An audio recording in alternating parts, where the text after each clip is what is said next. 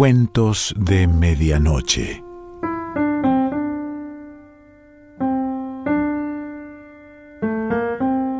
El cuento de hoy se titula Una agradable sorpresa y pertenece a Gemma Muñoz Brugués.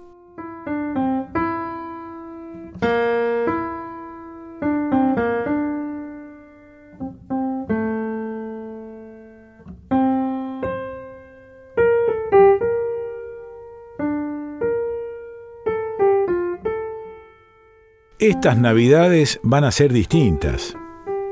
En las noticias ya casi no se habla de ello, como si ultimar las compras navideñas fuera lo único que merece la atención de los vieneses durante estos últimos días de Adviento. En los anuncios de champán, los actores siguen celebrando la vida como si nada, los usuarios de Instagram han dejado de añadir el, hashtag de homenaje a las víctimas en sus historias. Todo el mundo hace planes para las fiestas navideñas sin plantearse siquiera que algo podría salir mal, que la próxima vez podría tocarles a ellos. Lea repiquetea el suelo con la punta del pie. Ocho días le quedan ocho días para convencer a su familia entera de que no acudan a la misa del gallo este año. Solo de pensar en la iglesia se le hace un nudo en el pecho. Fija la vista en la pantalla que indica el recorrido del tranvía e intenta relajar la respiración. Ya se le ocurrirá algo, lo que sea, para evitar el riesgo de ser víctimas de otro atentado islamista. Llegan el doctor Karl Renner Ring y Lea recita en un susurro el sonsonete de la voz mecanizada que anuncia la última parada. Se sabe de memoria todas las opciones de trasbordo a otras líneas y se ha acostumbrado a repetirlas en voz alta para tener la mente distraída y olvidar el miedo de encontrarse en una de las plazas más concurridas de Viena baja del vagón con las manos metidas hasta el fondo de los bolsillos y otea a izquierda y derecha por encima de la bufanda. El resto de pasajeros le pasan rozando por los lados sin levantar la cabeza del móvil, ajenos a la amenaza latente que podría estropearles para siempre las navidades. Las autoridades han prometido duplicar los contingentes de vigilancia desde el suceso en la sinagoga. Pero hay mucha más gente de esa suelta por ahí, y Lea lo sabe. Sacude la cabeza y se une deprisa al torrente de gente que baja hacia la boca del metro. Siempre ha detestado las masas en lugares públicos, pero este es el camino más rápido a casa y no tiene tiempo que perder. Además, según su terapeuta, le conviene enfrentarse a sus miedos en lugar de evitar el transporte público y no participar en las fiestas locales. Pero ir a la iglesia en Nochebuena es harina de otro costal. Tiene que hablar ya con su madre y si quiere ganarse el apoyo de sus hermanos, debe preparar bien el terreno, es decir, atiborrarlos de ensalada de patata y queso fundido. Lea se ríe bajito al imaginarse a Jonás tumbado en el sillón con una mano en la barriga y el rostro satisfecho. Eli será más dura de roer, pero Lea ha reservado para la ocasión un Riesling de alta gama que le regalaron para su cumpleaños y confía poder ablandar así la fijación católica de su querida hermanita. Ya está dentro del metro, cierra los ojos y se agarra con fuerza a la barra del lado de la puerta. Cada sacudida supone un retortijón de estómago. Lea inspira hondo, abre los ojos y juega a imaginarse la historia de los pasajeros que la rodean. Dos chicos comentan con ilusión algo que ven en el móvil del más rubio, que va pasando la pantalla hacia abajo con el dedo y de vez en cuando da un brinco entusiasmado. El otro parece más tímido, con una mata de pelo que le cubre la frente, pero ante la reacción de su pareja no puede contenerse y le besa en la mejilla. Lea sacude la cabeza y se da cuenta de que casi han llegado a Rochusgasse y no ha pasado nada. De momento. El metro se detiene en la parada y Lea se apresura hacia las escaleras. Tiene un chico delante que apenas lleva abrigo, con una mochila medio vacía colgada del hombro y la piel oscura. Lea se aparta un par de metros. ¿Y ese? ¿No debería volver a Irak o a donde sea para pasar las Navidades?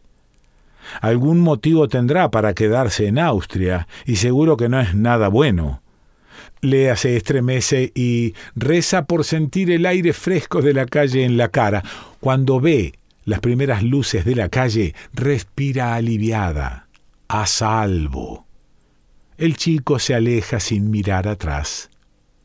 Puede que en la mochila no lleve nada más que comida congelada para la cena de hoy, que se tomará solo, igual que en Nochebuena, sin nadie a quien contárselo. Lea se pone en marcha con un sabor agrio en la boca. ¿Por qué sigue dándole vueltas al asunto? Ella no tiene la culpa de ser afortunada por tener una familia con quien contar. Además, sus hermanos llegarán en media hora y aún tiene que preparar la fondue y poner en frío el vino. En efecto, Jonás se presenta tan puntual como siempre y le ayuda a preparar los palitos de zanahoria y el hummus casero mientras escuchan de fondo la lista de villancicos del año que propone Spotify. Cuando suena el timbre de nuevo, Lea se suelta riéndose del abrazo danzarín de su hermano y abre la puerta emocionada. La carcajada se le congela en los labios. Eli no ha venido sola. Medio escondido detrás de su sonriente hermana, un chico de tez oscura la observa impasible.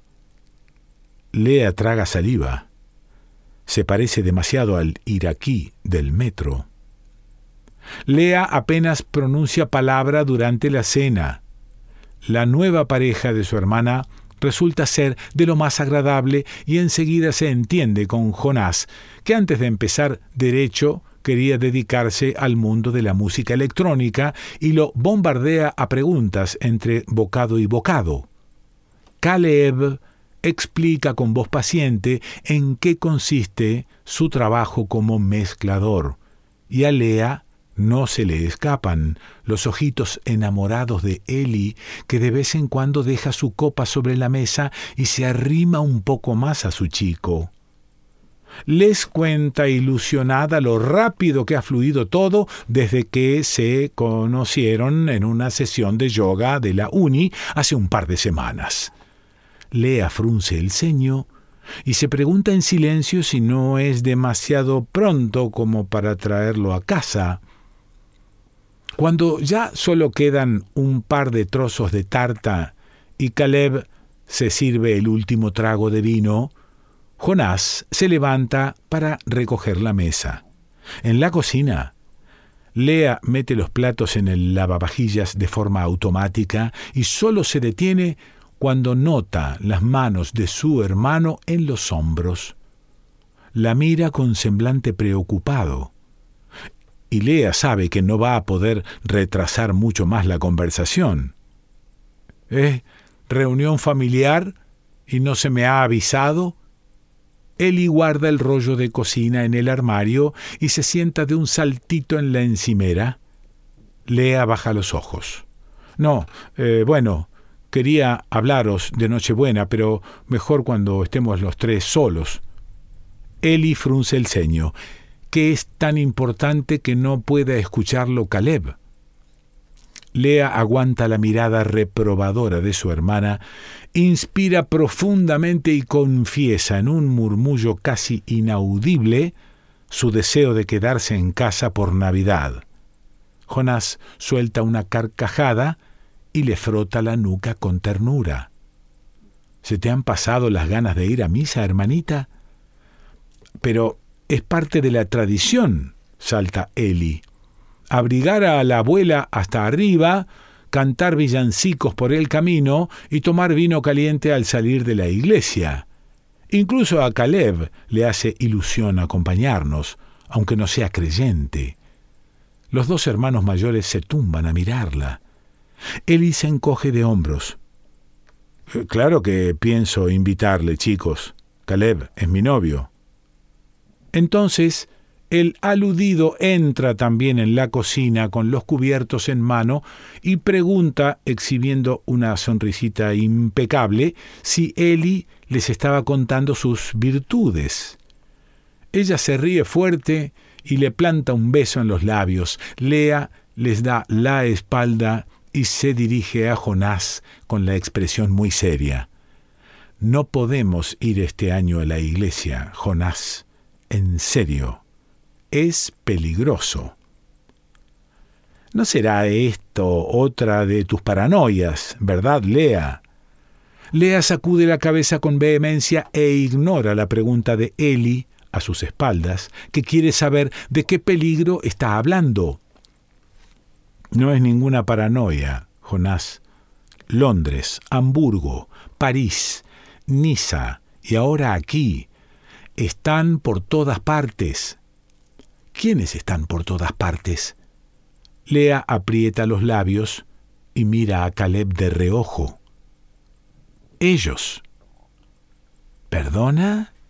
Eli la agarra del brazo y la gira bruscamente hacia ella. ¿Se puede saber de qué estás hablando? Lea se suelta de un tirón, tiene la cara roja. De los terroristas, de los musulmanes, y de los yihadistas que nos invaden y destrozan nuestras familias. Es que no os dais cuenta. Viena está cada vez más llena de inmigrantes y nadie se molesta en comprobar si tienen tendencias extremistas. Eli suelta una carcajada cínica. Estarás de broma, ¿verdad? Se dirige a Jonás con el tono de voz cada vez más alto está metiendo a los inmigrantes en el mismo saco que a los yihadistas. Yo no he dicho eso, es solo que no quiero escuchar ni una palabra más. Eli lanza una mirada helada a su hermana antes de salir de la cocina. Caleb, nos vamos. No vaya a hacer que hagas estallar el piso o algo por el estilo. El golpe de puerta deja paso a un silencio seco. Lea crispa los puños y se afana por contener las lágrimas. Jonás sacude la cabeza. Desde luego van a ser unas navidades muy distintas. Nochebuena. El tranvía la deja a unos quince minutos de casa de su madre, Lea se ha puesto las deportivas para hacer el resto del camino andando, se ha retrasado un poco, seguro que ya están todos esperándola, hambrientos cuando llegue. Un escalofrío sacude el cuerpo de Lea al recordar la última vez que vio a sus hermanos.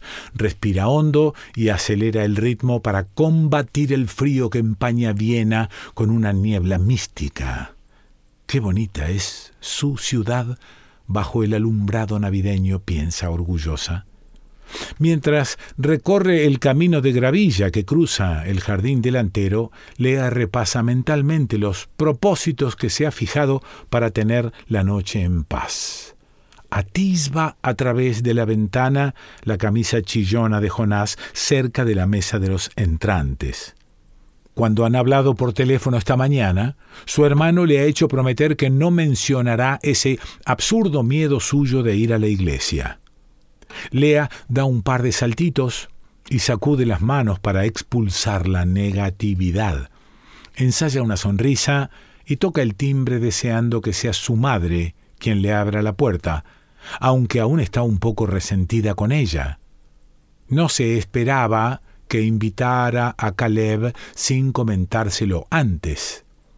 Mi preciosa sobrina número dos, ¿cómo estás, tesoro? El abrazo de su tío le infunde un torrente de energía y entran en casa abrazados. Enseguida oye los gritos de los niños trotando sobre sus cabezas. Su prima también ha llegado. Deja el abrigo en el perchero, se descalza y sigue a su tío hasta el comedor. La hermana engreída de su madre se ha apropiado del sillón de la esquina. Jonás conversa con el marido de su prima, sin perder de vista los canapés, y la abuela observa risueña el intercambio de caricias mal disimuladas que tiene lugar en el sofá. Lea reprime una náusea. ¡Qué bien! Mira quién ha llegado. El sarcasmo de Eli, sentada junto a su novio, desata un torbellino de rabia en el pecho de Lea. Se muerde los labios. Te gustará saber que todos han aceptado de maravilla que Caleb celebre la Navidad con nosotros, a pesar de ser musulmán. ¿Verdad, abuelita? A ver si te sirve de ejemplo su tolerancia, Lea. Su madre entra en aquel momento al comedor y la rescata poniéndole un bol de ensalada entre las manos antes de darle un beso sonoro en la mejilla. Qué bien que hayas llegado, cariño. ¿Te importa ir a buscar a los sobrinitos arriba? La cena ya está lista. Lea asiente, consciente de los ojos críticos de sus familiares puestos en ella. Coloca la ensalada sobre la mesa en silencio y antes de salir del comedor dirige una mirada fugaz al rostro oscuro de Caleb que la observa desde el sofá con la expresión serena y apacible como si no le guardara rencor, ningún rencor por desconfiar de él. Y aún así, Lea no puede evitar sentir un escalofrío. La misa del gallo. El cura levanta los brazos y su hábito rojo se abre como si quisiera absorber a todos los presentes. Dan las doce, todo el mundo se levanta de los bancos de madera y los cánticos al niño nacido reverberan por la majestuosa bóveda de piedra. Lea se balancea hacia adelante y hacia atrás, mueve los labios sin escuchar los cantos, repasa las caras alegres de los feligreses que tiene más cerca. Aparte de su prima y los niños, el resto de la familia de Lea se ha unido a la comitiva liderada por su madre para ir a la iglesia. Mientras esperaban que se hicieran las once, han cantado villancicos para mantener despierta a la abuela y se han hartado de turrones. Por el camino, a Lea le da tantas vueltas la cabeza que ha tenido que apoyarse en el brazo de su tío. Se ha pasado toda la cena rellenándose la copa de vino, incapaz de soportar eh, sobria la risita orgullosa de Eli ante los elogios de su madre hacia Caleb por haber conseguido vete a saber qué éxito laboral. A los sobrinitos también les caía la baba cuando se ha puesto a entonar algo parecido a una canción en su lengua materna, árabe, supone Lea, tampoco se ha molestado en preguntárselo. Cuando el cura baja los brazos, su hermano le pellizca el brazo y le susurra al oído, ¿lo ves, paranoica? Te dije que no tenías por qué preocuparte. Los terroristas tienen mejores cosas que hacer en Nochebuena. Los islamistas no celebran la Nochebuena. Pero su murmullo queda eclipsado por el estruendo de una traca de petardos que acaba de estallar detrás del altar. Los cohetes salen disparados hacia el techo, el ruido de los silbidos y detonaciones se mezcla con los gritos de la multitud aterrorizada. Los cristales de las ventanas caen como una lluvia diabólica sobre las cabezas de los creyentes. Lea nota cómo la angustia les sube por el esófago. El caos se apodera de la iglesia, convertida en una discoteca de los horrores. La gente se empuja para salir. Algunos corren y golpean a su paso a los ancianos desamparados. Su madre la apremia clavándole el codo en la espalda, pero Lea está atrapada entre las filas de bancos y el torrente de abrigos que abarrotan el pasillo. Respira hondo, repite en un susurro el mantra que le enseñó la terapeuta para momentos de estrés. Todo está en tu cabeza e intenta ignorar los chillidos asustados de los niños y el olor a pólvora que empieza a saturar el aire.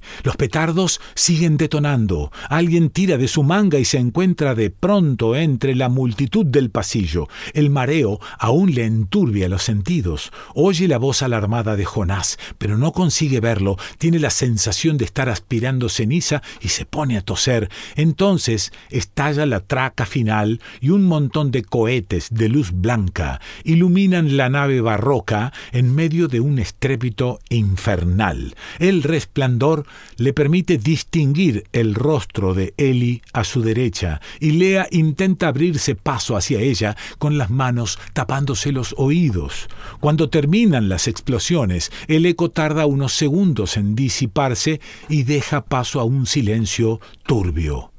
Un niño llora. La gente sigue avanzando, ahora con menos prisa, hacia las grandes puertas de roble. Una corriente fría entra por las ventanas rotas y apaga las últimas velas. De pronto se oyen carcajadas. Lea se gira hacia el altar y ve a dos siluetas cruzando la oscuridad. Son dos chicos jóvenes, blancos. Inocentes de Navidad, grita el más alto y las risas diabólicas vuelven a cortar el aire antes de desaparecer hacia los aposentos del cura. La multitud se desata en insultos y exclamaciones indignadas. Lea percibe la presencia de alguien muy cerca de su cara. Es Caleb. Se aparta de un salto, pero él le sonríe con una expresión angelical y murmura Parece que no hace falta ser musulmán para provocar el caos, ¿verdad?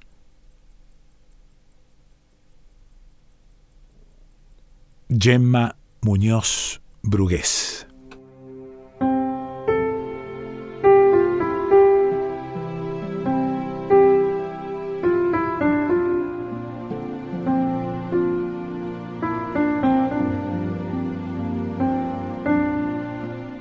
De Medianoche.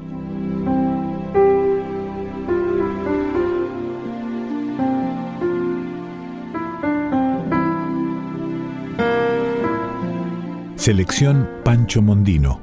Idea y lectura Quique Pessoa.